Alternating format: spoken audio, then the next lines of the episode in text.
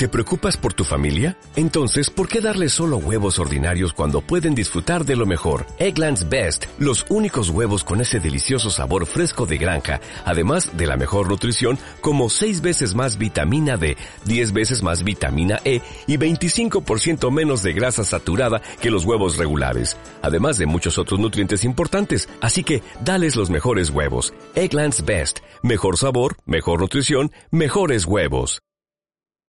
La revista Time en el año 2004 sacó una pregunta así grandota, así grande, grande, grande, sí, como cuando agarran a un pez gordo, así que salen el día de Jalapa, ¿va?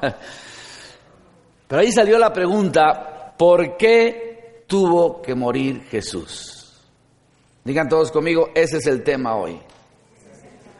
Si usted nunca ha venido a una iglesia cristiana, voy a tratar de resumir la cristiandad en los pocos minutos que me quedan después de haber cedido 15 minutos de mi tiempo a el pastor Billy Graham, que fue una bendición verlo vivo todavía y es una bendición, es un pastor de pastores.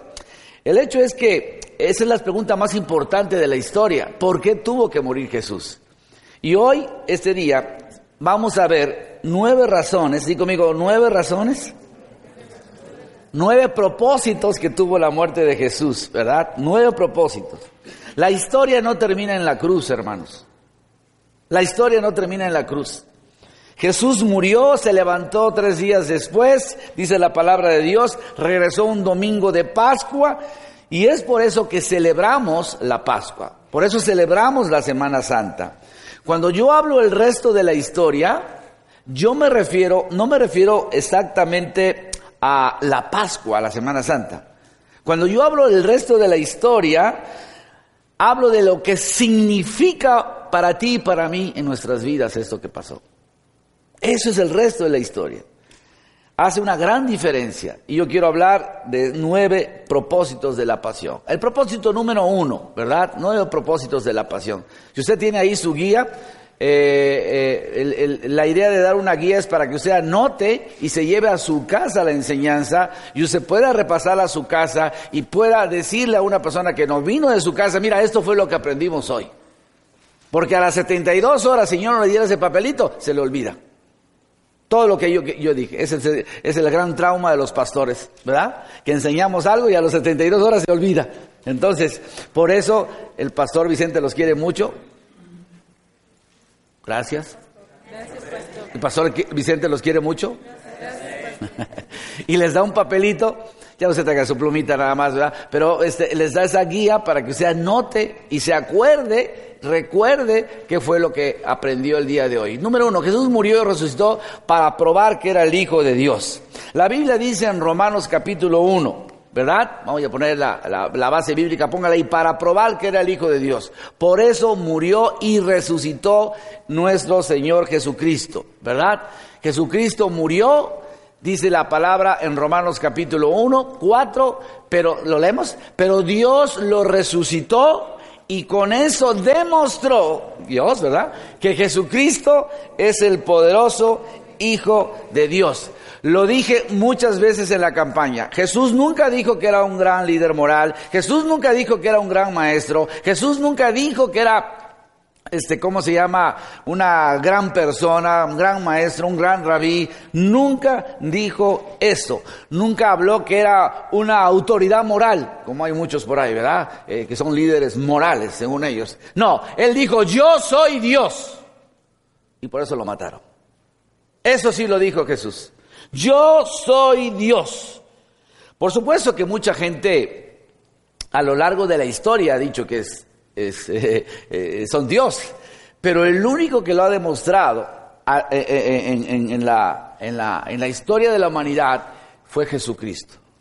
Jesucristo dijo, yo lo voy a, probar, voy a permitir que me crucifiquen, voy a permitir que me maten, ¿Sí? Pero voy a regresar tres días después. Yo lo voy a probar. ¿Y saben qué? Eso fue exactamente lo que hizo y que usted conoce y que yo conocemos. En Hechos capítulo 1, en, esto, en este tema que estoy hablando, 3, en su palabra, en la Biblia, dice que después de padecer la muerte, Jesús, estoy hablando del tema por qué murió Jesús y qué pasó después, se le presentó dándoles muchas pruebas convincentes de que estaba vivo. Dí conmigo, muchas pruebas. Muchas. Fueron 40 días, hermanos. Fueron 40 días que Jesús se apareció. Durante 40 días se les apareció y les habló acerca del reino de los cielos. O sea, no fue algo así de que, hola, hola, ¿cómo están? Adiós, me voy. No, no, no fue así. Fueron 40 días con sus respectivas noches, que anduvo en Jerusalén, eh, comió pescadito con sus eh, discípulos, se fue a pescar, ¿verdad? Eh, se les presentó a 500 personas, etcétera, etcétera. Por eso, hermanos, 125 mil personas, eso no está, anótelo, es un dato histórico. Yo sé que a Luisito le gustan los datos históricos, lo dijo en el Facebook, ¿va? 125 mil personas se convirtieron en la ciudad de Jerusalén por este solo hecho de la resurrección de Jesucristo. ¿Sabe cuántos habitantes tenía Jerusalén en ese tiempo? 250 mil habitantes. Digo amigo, la mitad. La mitad. No era para menos, ¿verdad? No era para menos que estas personas se hubieran convertido. Muchos no saben, y es eh, un dato también histórico, que la crucifixión era, era un castigo común en el imperio eh, eh, romano. Durante casi 600 años, hermanos, 800 años, perdón, los romanos crucificaron 600 mil personas. Solo uno regresó. Denle un aplauso a nuestro Señor Jesucristo. Por eso celebramos la Pascua. Esa es la razón de nuestra fe, la resurrección de Jesucristo. ¿Cuántos dicen amén? Jesucristo vino, Jesucristo murió, Jesucristo resucitó para pagar por nuestros pecados. Lo acaba de decir Billy Graham, ¿verdad? Ahora, ¿por qué Mel Gibson se enfocó solamente en la muerte y la resurrección de Jesucristo? ¿Por qué solamente las últimas 12 horas? Digan conmigo porque es la parte que salva. La sangre de Cristo. La muerte de Cristo. Jesús no se enfocó en la vida del niño Jesús, perdón la película, no se enfocó en la vida y el ministerio de Jesús, no se enfocó eh, en otras cosas, se enfocó en lo más importante, su muerte y la razón de nuestra fe, que es la resurrección de Jesucristo. Ha habido millones de grandes religiosos a través de la historia, mucha gente, muchos, muchos, muchos, que ah, han tenido buenas cosas que decir. Pero le digo algo, Jesucristo murió y volvió. Él dijo, voy a morir por tus pecados, voy a morir Vicente por tus pecados, voy a morir, ponle tu nombre por tus pecados, porque la Biblia dice que todos hemos cometido errores, todos, y conmigo todos, todos hemos pecados. Todos hemos pecado. La Biblia dice que e, es bastante obvio esto, ¿verdad? Tú has pecado, yo, yo, yo he pecado. La Biblia también dice que ustedes saben que la justicia demanda un castigo. La paga del pecado es muerte, muerte espiritual, ¿verdad? La paga del pecado es muerte. Eso tiene, quiere decir que lo que, cuando, ah, que alguien tiene que pagar por todas las cosas malas. Y esas cosas las cargó en la cruz, en las canciones estábamos cantando esto, en el video que vimos de Billy Graham, dijo Jesús, yo pagaré por tus pecados, Vicente, yo pagaré por tus pecados, eh, Luis, yo pagaré por el pecado, Carlos. Y aquí están las buenas noticias, sigan conmigo, buenas noticias. Ay, hermano, después de tanta mala noticia ya fue. que en y que Poza Rica, y que Veracruz, y que huele a muerte boca del río, y que no, no, no, ¿Cuántos quieren buenas noticias? Todos los que alguna vez han hecho mal, todos los que harán mal sin saberlo ahora, todos, todos, ah, todo ha sido pagado en la cruz. Todo. ¿Sí? Cristo Jesús, en Él tenemos redención, dice la palabra, déjame ponerle, en Él tenemos la redención mediante su sangre, ¿qué dice? El perdón de nuestros pecados conforme a las riquezas de qué? De su gracia. El precio más alto que alguien puede pagar es dar su vida por algo. Es el precio más grande que alguien puede hacer. Es, es, no hay algo más grande. Y Jesús, dice la palabra, que dio su sangre, dio su vida, fue extremadamente costoso. Hermano, la gracia es gratuita, pero no barata. La gracia es gratuita, diga conmigo, pero no barata. Costó la muerte de su único hijo.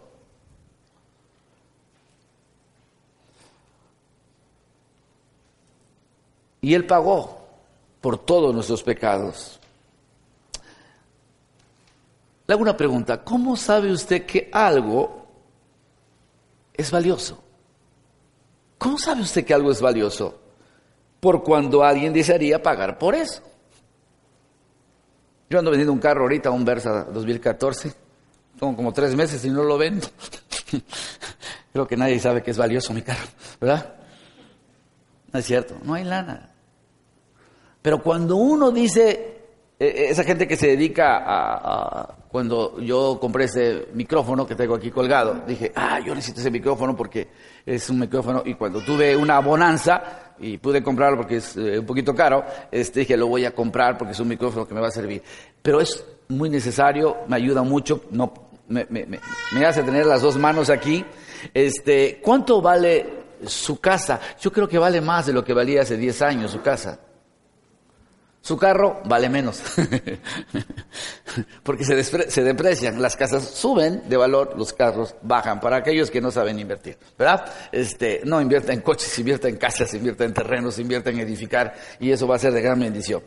Punto número siguiente, tres, Jesús murió y resucitó para hacernos aceptables para Dios.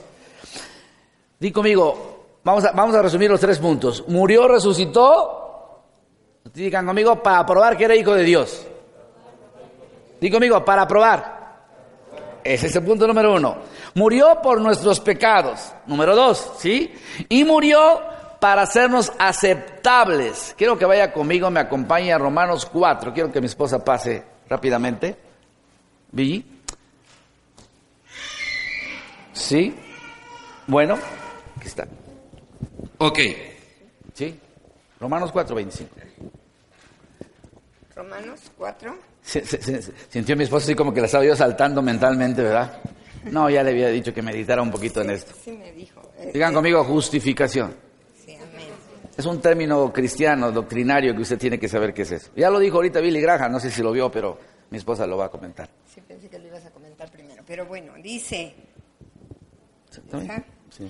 Dice así, si pues con respecto a nosotros, a quienes ha de ser contada 4, 25. Dice, esto es a los que creemos en el que levantó a los de los muertos a Jesús, Señor nuestro, el cual fue entregado por nuestras transgresiones y resucitado para nuestra justificación. Y, y esto habla de Jesucristo fue levantado por el Espíritu Santo. Es Dios mismo. Yo les decía, recibimos a Jesucristo por fe. Por fe, dice, por la fe en la sangre de Jesucristo hay algo que se hace legal. Legalmente, y aquí hay dos abogadas y no, no sé si haya más, pero por ahí está una y allá está otra, ¿verdad? Y ser justificado se habla de que hay un acto antes de que se aplicó justicia. ¿Ok? A ver, si estoy mal, me dicen. Para aplicar la justicia, Dios envía a su Hijo, se hace carne, Jesucristo, para venir a dar su vida. Cuando hablamos, y ahorita que vimos el video, no es la cruz de madera, es, nos lleva ahí. Ahí fue Jesús. Jesucristo se dio a sí mismo siendo Dios, se vino, se hizo hombre y fue a esa cruz. ¿Sabe qué significa la cruz?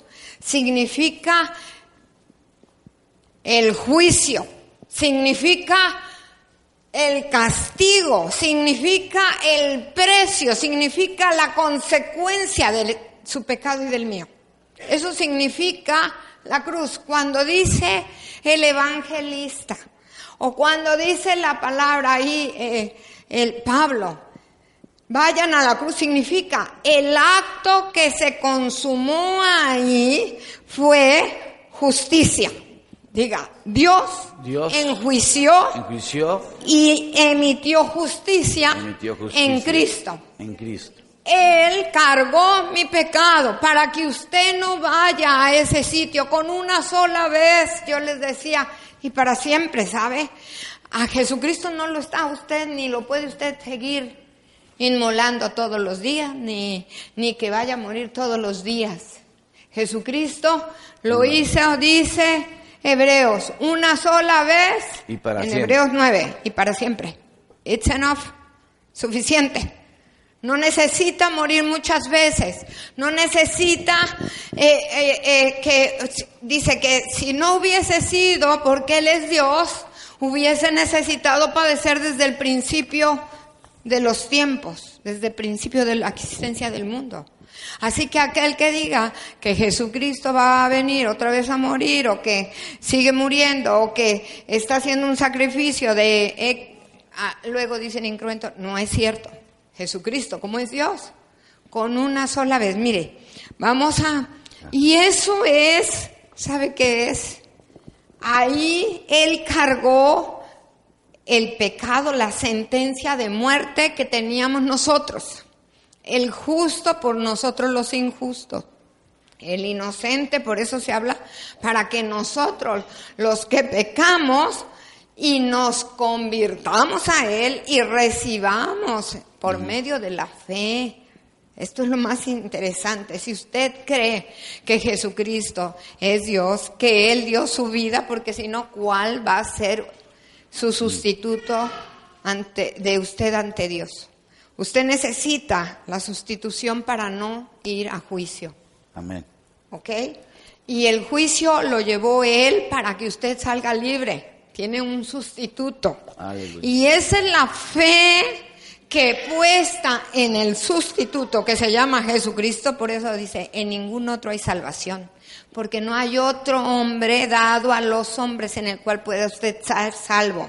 Amén. Pero si invoco a fulanito o a sutanito, no puede, porque su sangre de la persona no es inocente, ha sido pecadora, Amén. no es, no puede a usted salvarle porque esa persona necesita también ser salva.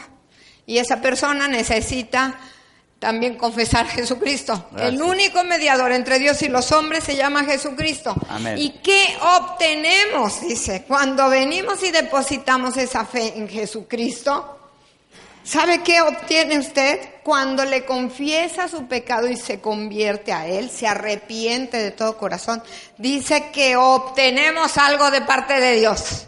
Por eso dicen, sí, es por gracia, pero no es barata. Amén. Ojo, es por gratitud que le sirvamos a Dios. Gracias, es que no es barato lo que Él hizo, es que no lo va a volver a hacer, es que con eso obtuvo eterna redención. ¿Sabe qué es esto? Gracias. Obtuvo nuestra salvación. Él la tiene, si usted y yo, dice, confiamos a Él, venimos a ese hecho histórico, ojo, porque era necesario que se implementara y que se ejecutara juicio, sino como se hace justicia. Amén.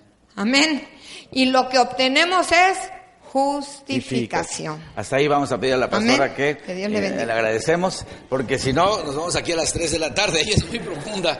Ah, gracias, este, pastora. Eh, ella puede hablar de justificación una hora, ¿eh? Sí, una hora. Este, pero como son nueve puntos y vamos tres.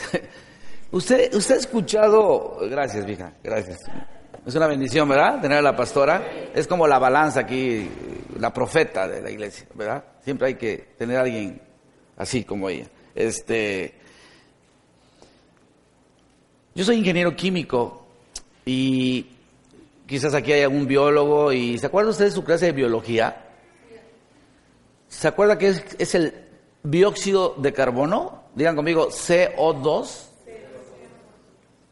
¿Sabía usted que las plantas, si nosotros respirábamos CO2 nos, nos moriríamos, es veneno para nosotros? Pero las plantas lo asimilan lo procesan y nos dan oxígeno. Las plantas, en ese proceso. Exactamente fue lo que hizo Dios, de acuerdo a esta ilustración, ¿verdad? Lo que hizo con la naturaleza, Jesús lo hizo de forma espiritual. Lo que hizo Jesús, Él tomó lo que nos mataría, digan conmigo, pecado, ¿verdad? Y lo que nos dio, y dijo el Señor, este, eh, yo les voy a dar oxígeno, ¿verdad? Les voy a dar, este, ¿cómo se llama? Eh, eh, nos devolvió vida eterna. Digan conmigo, vida eterna. Nos devolvió bondad. Qué gran intercambio el de la justificación. Y el Señor nos aceptó, ¿verdad? Otro versículo que respalda eso que dijo mi esposa es que al que no cometió pecado alguno, por nosotros Dios lo trató como pecador para que, leamos esa parte, en él recibiéramos la justicia de Dios, ¿verdad? Eh, Romanos 3:22 también, hablando de la justicia de Dios, esta justicia de Dios llega mediante la fe en Jesucristo a todos los que creen. De hecho, no hay distinción a cualquiera que proclame que el Señor es, es, es, el Señor y su Salvador, ¿verdad? No importa el trasfondo religioso de donde provenga. En mi caso venía de la iglesia popular que usted conoce, ¿verdad? Usted puede venir de otras iglesias, pero el Señor dice, de tal manera te amé, quería mi Hijo Jesucristo, ¿verdad? Entonces, vamos al punto número cuatro. Jesucristo vino para salvarnos, ¿verdad? Pero por medio de su gracia. Esa es una palabra, ¿verdad? Que mucha gente no significa. Hablan de la gracia, pero no saben qué es la gracia. ¿Qué es la gracia? La gracia, hermanos, simple y sencillamente, es cuando Dios te da lo que necesitas y no lo que mereces. Eso es gracia. Si quiere, anótelo. ¿Sí? ¿Qué es la gracia? La gracia es que cuando Dios me da lo que necesito y no lo que merezco, ¿qué merecíamos? Ir al infierno por nuestro pecado, pero por su gracia Él nos rescata. Otros le llaman favor inmerecido, es casi lo mismo, ¿verdad? Es lo, lo que necesitamos y no lo que merecemos. Cuando alguien te pregunte qué es la gracia, usted ya tiene una respuesta en esta Semana Santa, ¿verdad? Porque hay gente que eh, a lo mejor a esas alturas de su cristianismo no sabe qué es la gracia. Es importante que usted sepa qué es la gracia. Y dice Efesios 2.8, que es un versículo muy, muy famoso, ¿verdad? Eh, dice la palabra de Dios, ustedes han sido salvados porque aceptaron el amor de Dios. Ninguno de ustedes se ganó la salvación. Eh, la Reina Valera, eh, ¿alguien la quiere leer, la Reina Valera, por favor? La Efesios 2, 18, porque cuando uno escucha una versión así internacional, Efesios 2, 8, por gracia sois salvos. Porque por gracia sois salvos, por medio de la fe, y esto no es de vosotros, es un don de Dios, no por obras para que nadie. Di conmigo, no por obras, para que nadie se gloría. Mira hermano, hay gente que dice, si yo fuera realmente bueno, bueno, bueno, bueno, ¿verdad? Yo me ganaría el cielo, ¿verdad? Si yo fuera bueno con los perritos, ay, cómo quiero a los perritos y a las ancianitas y, todo esto, yo me voy a salvar. Hay gente muy buena, hermano, pero que se va a ir al infierno. El ser bondadoso y bueno. Yo tengo amigos, empresarios, que son muy buenos, son buena gente, de veras, son muy honestos, quiero decirles más que otros pero que no tienen a Cristo. Y hay algunos cristianos que no dan muy buen testimonio de lo que es Jesucristo también. Se dicen ser cristianos, pero andan transando por ahí. Entonces eso es un mal testimonio. ¿Se imaginan que pudiera conseguir usted ir al cielo por ustedes mismos? No, hermano. Eso es, imagínase esa locura, ¿verdad? Imagínase estando allá y escuchar todas las historias de cada uno de cómo logró su salvación. Eso sería el infierno, ¿eh? ¿Verdad? No, hermano, usted ya sabe qué fue lo que pasó ahí. Déjenme decirle algo. Romanos capítulo 8 dice, Dios ha hecho que la ley de Moisés, Dios tenía un plan, ¿sí? Dios ha hecho que la ley de Moisés no era capaz, eh, eh, lo, que la ley de Moisés no era capaz de hacer, perdón, ¿lo leen conmigo? Ni podría haber hecho, porque nadie puede controlar sus deseos de hacer lo malo. Y viene, aquí viene lo importante, viene el plan B, ¿verdad? Dios envió a su propio Hijo y lo envió tan débil como nosotros los pecadores, lo envió para que muriera por nuestros pecados Fíjese que se menciona aquí otro plan. El plan, de el, primer plan en la ley de Moisés falló. Pero Dios dijo, yo tengo otro plan, ¿verdad? Dios tuvo que aparecer con un plan, di conmigo, diferente. ¿Y saben qué? Funcionó ese plan. Él mandó a su Hijo Jesucristo. Punto número cinco. Jesús murió y resucitó para liberarle de juicio. Digan conmigo, aleluya. Otra vez, aleluya. Hermano, para muchos de ustedes, pensar en el juicio de Dios, a ver, tóquese la parte derecha de su, cerebro, di conmigo, aquí está mi imaginación. Ahí está su imaginación. Muchos de ustedes, voy a tratar de, decir algo que a lo mejor usted lo ha pensado o ha escuchado que otro lo ha dicho, ¿verdad? Pero mucho, muchas gentes piensan, eh, obviamente todos pensamos que vamos a morir, eh, pero mucha gente piensa que va a estar parada frente a Dios y que eh, Dios dará un inventario, ¿verdad? Y que eh, se van a abrir esas puertas doradas, hermosas, ¿verdad? Y que muchos eh, este, eh, de, ustedes estarán ahí mientras se acercan, comienzan a sudar gotas muy pesadas y empiezan a decir, podré entrar, lo, lo habré logrado, tendrá que esas pantallas mega gigantes como las que están ahí en Ávila Camacho, esas grandotas, este, Dios tendrá esas pantallas y va a mostrar todos los pecados que yo cometí cada pecado en mi vida, e, etcétera. Tendré que morir mil muertes y estaré avergonzado por todas esas veces que le mentí a mis amigos, que los trancé, que le dije mentiras a mi mamá, que copié en un examen. Este, eh, estás empezando a sudar. Tengo buenas noticias para usted. Diga, gracias, pastor. Esa es una promesa de la Biblia. La Biblia dice lo siguiente, son palabras de Jesús, aquellos que crean en mí no serán juzgados. Diga conmigo, no seré juzgado. ¿A cuánto les gusta ese versículo de la Biblia? No seré juzgado. Claro, si creemos en Cristo, estoy suponiendo eso, hermano. ¿Verdad? A mí me encanta ese versículo. Es una ilustración muy realista la que les acabo de platicar. Ustedes están de pie en la fila, ¿verdad? Esperando ser juzgados. Este, y, Jesús lo mira y, eh, entra y de repente ve ahí a Teresita y le dice, vente Teresita, vente, no hagas cola, vente, vamos a la fila express, vente, rápido. Tienes tarjeta premium. Tú no vas a hacer cola. Tú no vas a hacer cola. ¿Sí? Di conmigo, fast track. Fast track. ¿Sí me explico? Él es el camino, la verdad y la vida. ¿Sí, verdad? Y le dice, vente conmigo.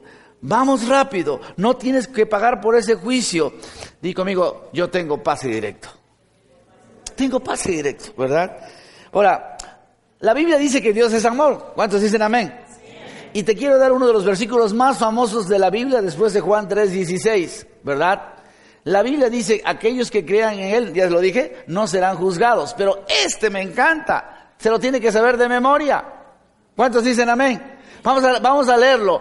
No hay condenación para aquellos que le pertenecen a Cristo. O, en la versión Reina Valera, la más popular. Ninguna condenación hay para los que están en Cristo Jesús. Declárelo con su boca. Ninguna condenación hay para los que están en Cristo Jesús. Métetelo en la cabeza. Otra vez, ninguna condenación hay. Porque hay gente que luego te lo quiere recordar. Hay gente que se echa clavados ahí para para ver en su vida qué fue lo que pasó, ¿verdad? No hay condenación. Usted le pertenece a quién? A Cristo, ¿sí? Y si usted le pertenece a Cristo, usted es liberado de juicio. Los demás van a llevar juicios orales, todos los demás. la nueva reforma constitucional del Poder Judicial, ¿verdad? Por eso el libro de la vida con propósito eh, ha causado mucho revuelo, ese que leyó usted y que yo leí hace poquito en nuestra campaña, ¿verdad? Porque cuando uno lee ese libro, uno descubre el propósito de Dios para nuestras vidas. Y uno recuerda esos propósitos, esos cinco propósitos que hay para la iglesia, ¿verdad? Entonces, tenemos que ir adelante. Seis. Jesús murió y resucitó para mostrarnos el propósito de Dios para nuestras vidas. Dios tiene un propósito para nuestras vidas y quiere que usted detecte ese propósito. Eh, no es, eh, eh, dice la palabra de Dios en el versículo 2 de Corintios 5:15, que así que si Cristo murió por nosotros, entonces ya no debemos vivir para nosotros mismos, sino para quién tenemos que vivir, hermanos? Para Cristo, ¿verdad? Pues este, suena, suena bien, ¿no? Suena lógico. Si Cristo murió por mí, digo, lo más pues lógico y obvio sería que yo ahora viviera para Cristo. Eso sería lo, más lógico. Punto 7. Jesús murió y resucitó para darnos un nuevo inicio. Di conmigo, nuevo comienzo. Dios es experto en transformar crucifixiones en resurrecciones. ¿Cuántos dicen amén? Dios es experto en resucitar matrimonios. Dios es experto en resucitar empresas. Dios es experto en resucitar vidas. Di conmigo, nuevos inicios. Hay gente, hermano, que evidentemente desearía empezar de nuevo. Hay mucha gente que necesita de eso. El día, ah, un día estaba yo buscando, ¿cuántos ustedes saben que hay en ese aparato que se llama computadora en el Internet una palabra muy buena que nos ha ayudado nos ha sacado de muchas broncas que se llama Google. Yo estaba buscando salas de capacitación Monterrey, porque quiero hacer un, taller allá, quiero decirle que voy a ir a trabajar a Monterrey con los, los, los, regios, por primera vez en mi vida, primeramente Dios, y gracias a Dios, ¿verdad? No me canso de decirlo, y aquí lo dije el sábado también. Este, pero este, le puse ahí salas de capacitación, ¡bum! me desplegó un chorro de cosas. Luego se dije, voy a poner la palabra nuevos comienzos. Voy a poner la palabra inicios, nuevos inicios. Aparecieron miles. Póngalo, haga la prueba en su casa. Póngale nuevo inicio. ¿sí? Nuevo inicio, nuevos comienzos. Apareció muchísimas veces esa palabra. Estamos en los tiempos, hermanos, en los que nosotros, ¿verdad? Este, ¿cuántos de ustedes saben que eh, en la Biblia, vamos a, déjame poner el versículo, en primera de Pedro, este, dice esta palabra, dice la palabra, alabado sea nuestro Dios, Padre de nuestro Señor Jesucristo, Vamos a leerlo. Por su gran misericordia nos ha hecho nacer de nuevo mediante la resurrección de Jesucristo para que tengamos una esperanza viva. Di conmigo, nueva vida. Nueva vida, hermano. Es lo que está diciendo aquí. La manera en que lo ejemplificó es, es esta, hermano. Mire qué trato tan hermoso. Di conmigo, pasado, presente y futuro resuelto, ¿sí o no? Pasado, presente y futuro. Di conmigo, pasado perdonado, presente de bendición, o sea, con propósito, y futuro en el cielo, hermano. ¿No es un buen trato? ¿No es, no es un buen trato esto? Pasado perdonado, propósito para vivir el presente y casa nueva en el cielo. ¿Qué más puedo hacer por usted? diría el Señor.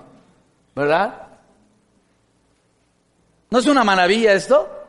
No es un... Yo no sé por qué la gente no entiende esto, pero bueno, eh, y muchos se van a quedar sin esa casa allá en el cielo, cuando ya se pase lista, ¿verdad? Ocho, no solo Jesús desea darle un nuevo inicio en su vida aquí en la tierra, Jesús quiere darle vida eterna. Él murió, Él resucitó, para darnos vida eterna. Eso lo sabemos, dice la palabra de Dios en Romanos 6:23, porque la paga del pecado es muerte, mientras que la dádiva de, Dios es vida eterna, ¿verdad? Es dádiva. Dádiva y regalo son sinónimos. ¿Cuántos sabían eso?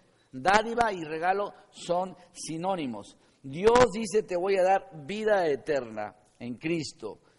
¿A cuántos de ustedes les gusta recibir regalos? A mí me encanta recibir regalos. Ya tiene tiempo que no me regalan nada, pero, pero me encanta recibir regalos. Qué mejor regalo recibir gente nueva que viene y nos visita, ¿verdad? Qué mejor regalo cuando alguien le testifica a Jesucristo, como fue en tu caso. Ya te puedo decir, hermano, porque alzaste tu mano y dijiste que Jesús estaba en tu corazón. Amén. Qué regalo nos diste, ¿verdad? Qué mejor regalo puede tener alguien cuando predica la palabra de Dios y que la gente, y que la gente, te diga, Vicente, eh, Silvia, Marta, Tere, eh, ¿cómo se llaman cada uno? Nora, o ¿cómo se llaman cada uno? Qué bueno que me hablaste de Jesús, ¿verdad? Qué bueno que me participaste de este regalo. Entonces, yo, yo quisiera, este, ¿cómo se llama? Comentarle a usted que siga usted hablando de Jesucristo, ¿sí? Sabemos que Jesucristo resucitó y nunca más volverá a morir. ¿Cuántos dicen amén? ¿Verdad? Pues la muerte ya no tiene poder sobre él. Jesús vive, hermano. Jesús vive. Y eso es una verdad hermosa, hermano. Hermosa, muy hermosa que debemos nosotros este, hacer nuestra ese versículo de Romanos. En otras palabras, no va a haber más funerales, hermano. No va a haber más pena. Jesús vive. Él vive solo eh, nos, dio vida eterna. Dice la palabra de Dios que la, en la Biblia, la Biblia dice que la resurrección de Jesús es una señal. La resurrección es una señal. Pero qué señal, hermano. ¿Sí? Es algo que quiero llamar la atención de ustedes ya para terminar. Yo no sé si ha fijado usted o se han dado cuenta eh, que hay personas que no prestan atención a las señales. Bueno, los políticos sí. Un político dice, mira la señal que mandó el presidente del partido, ¿no? Y mira la señal que mandó el secretario de Hacienda, ¿verdad? Ellos son de muchas señales, pero yo no me estoy refiriendo a esas señales. Yo me estoy refiriendo a esa gente que no prestan atención a las señales, simplemente lo alcanzan, no alcanzan a entender las cosas, ¿verdad? No alcanzan a entender las cosas. Eh, es cuando la gente mira un semáforo, no sé si le ha pasado, sin saber el significado de las luces de colores. son señales. Y usted es daltónico, va a tener problemas. va a chocar, ¿verdad? va a confundir los colores y entonces, pero usted tiene que saber qué significa el amarillo, qué significa el verde y qué significa el rojo en el semáforo. Dios, desde hace dos mil, años, nos está mandando el mensaje de salvación, la señal. Y mucha gente todavía no ha escuchado, mucha gente no ha descifrado ese mensaje, ¿verdad? Como tipo clave Morse, Ahorita me acuerdo de, un, de una historia de, de, ¿cómo se llama? ¿Se, ¿Se, fue el sonido? Ahorita me acordé de una historia de un, un cuate que fue a pedir chamba y entonces estaban ahí, llegó tarde y ya había mucha gente pues que había llegado antes que él esperando pasar a la entrevista con el gerente, a la entrevista de trabajo pues. Y estaban ahí y de repente él empezó a escuchar un ruidito así medio extraño, algo así.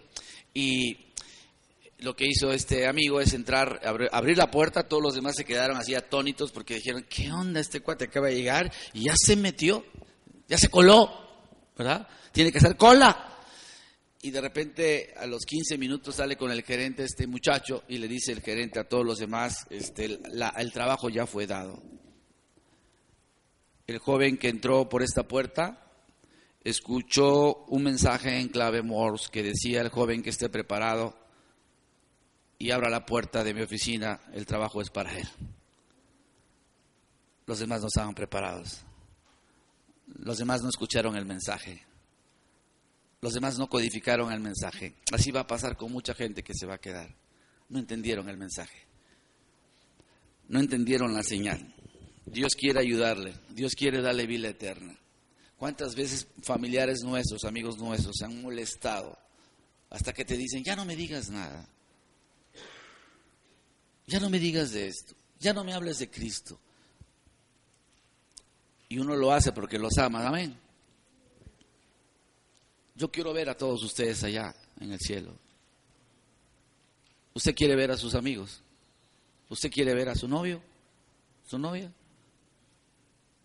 A lo mejor a su suegra no, pero a su novio sí. Es cierto. Es broma, por supuesto. Que se salve la suegra también.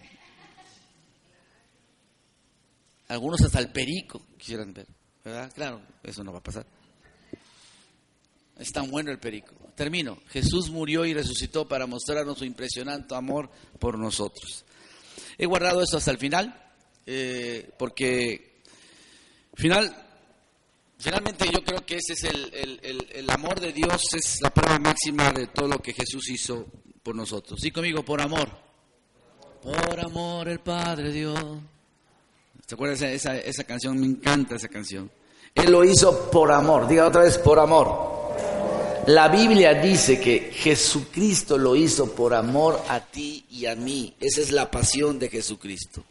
Si Dios no quisiera que usted estuviera vivo, su corazón se detendría en este momento.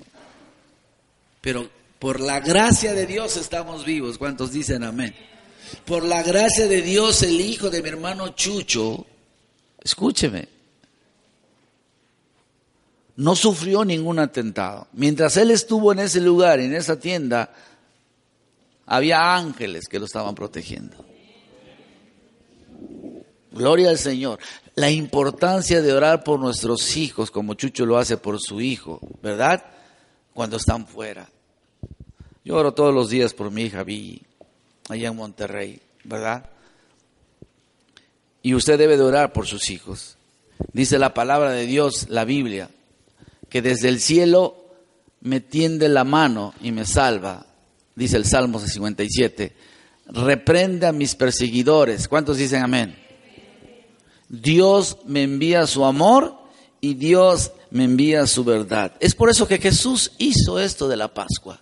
Es por eso que celebramos a partir de la semana que entra la Pascua. Vino a este mundo voluntariamente, por amor, ¿verdad? Y Así que dijo, tráigame todos sus problemas, ¿verdad? Todos sus problemas, porque yo los haré descansar, dijo el Señor. Vamos a regresar a la pregunta con la que inicié. ¿Por qué Dios tuvo que morir? ¿Por qué Jesús tuvo que morir? Voy a recapitular los nueve puntos que tiene usted anotados ahí por si a alguien se le pasó uno. Número uno, Jesús murió ¿Lo leemos los nueve? Jesús murió para probar que Él era el Hijo de Dios. Número dos, para pagar por nuestros pecados. Número tres, para hacernos aceptables ante Dios. Justificación. Para salvarnos por su gracia. Para liberarnos del juicio. Para mostrarnos el propósito de Dios para nuestras vidas para darnos un inicio nuevo, una nueva vida, ¿verdad? Y para darnos la vida eterna. Y último, para mostrarnos que tanto nos ama. Diga conmigo, nueve razones para celebrar Semana Santa. Así que cuando te pregunten allá en la playa si estás ahí con tu coco, muy cristiano, pero con tu coco ahí, celebrando Semana Santa, aleluya. Si alguien te pregunta ahí en las barrillas, ahí por Coaxacualco, no cierto. O si van ahí a Costa Esmeralda o a no sé dónde vayan. Yo voy a ir a los berros, hermano.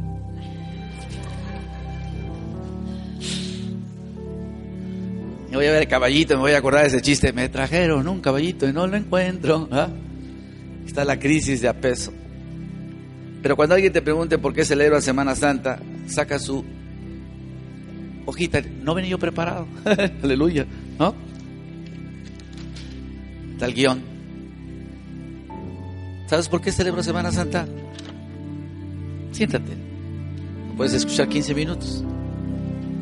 Si quiere, nada más, léalo. Pero es una razón para que usted le diga a la gente que Cristo le ama, que Él murió por sus pecados.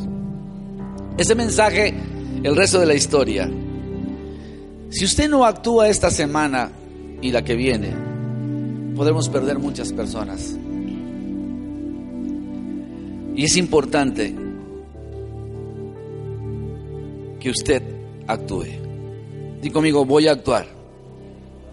Si no actúa, hermano, la muerte y la resurrección de Jesucristo no tuvo ningún sentido.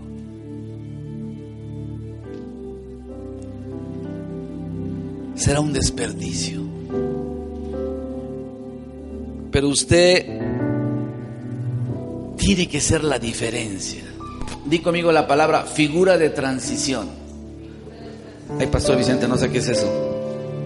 Una figura de transición es cuando alguien en la familia rompe la maldición del adulterio.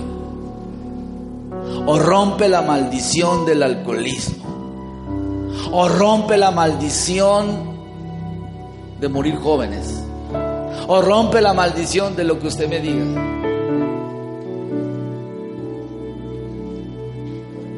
Abuelo alcohólico, papá alcohólico, nieto alcohólico. Yo creo que el tatarabuelo era Juan Charrasqueau. Una herencia mala. Pero usted vino y la rompió como yo la rompí en mi familia. ¿Cuántos dicen amén? Usted dijo ni un divorcio más, ningún alcohólico más, ninguna enfermedad más en el nombre de Jesús. Digan conmigo, Dios es bueno. El divorcio lo dije por mí. Cinco hermanos míos antes que yo me casara se divorciaron. Cuatro. No es por ustedes, es por mí. Yo rompí la maldición en mi familia, en mi caso.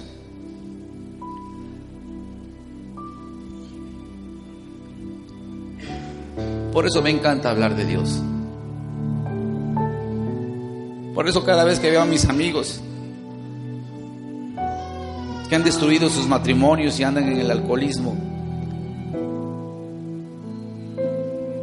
Por eso publico lo que publico en el Facebook. Ya no publico mis talleres ni mis cursos casi.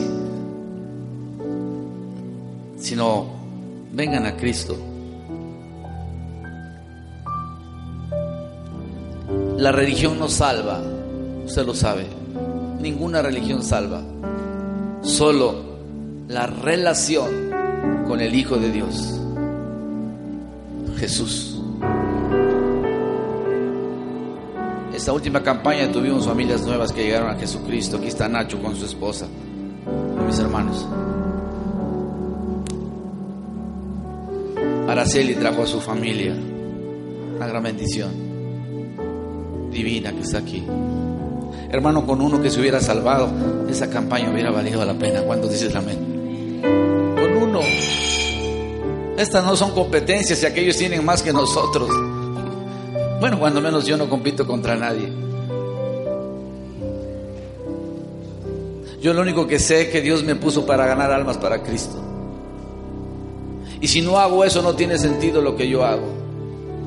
Perdón por el tiempo, me tomé más de lo debido y, y además mi esposa cooperó con ello.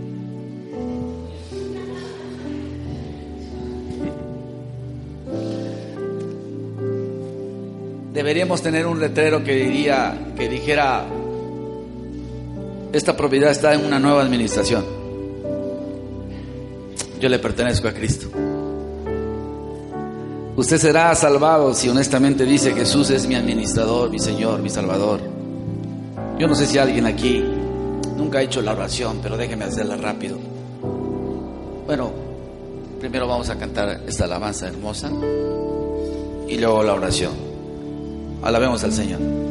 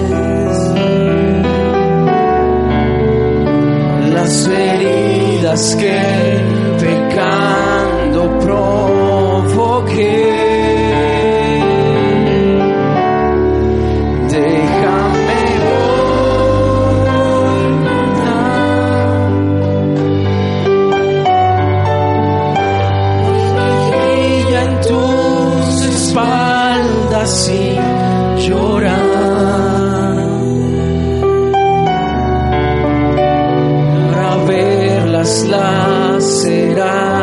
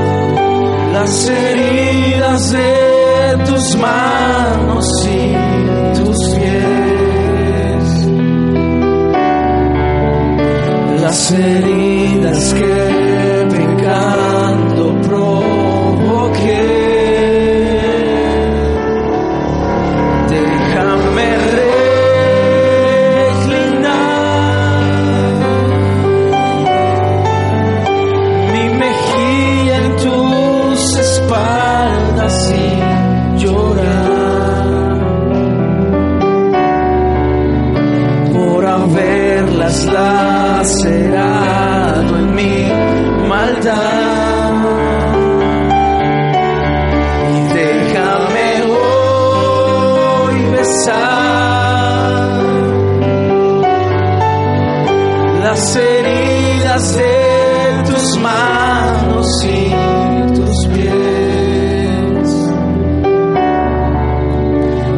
las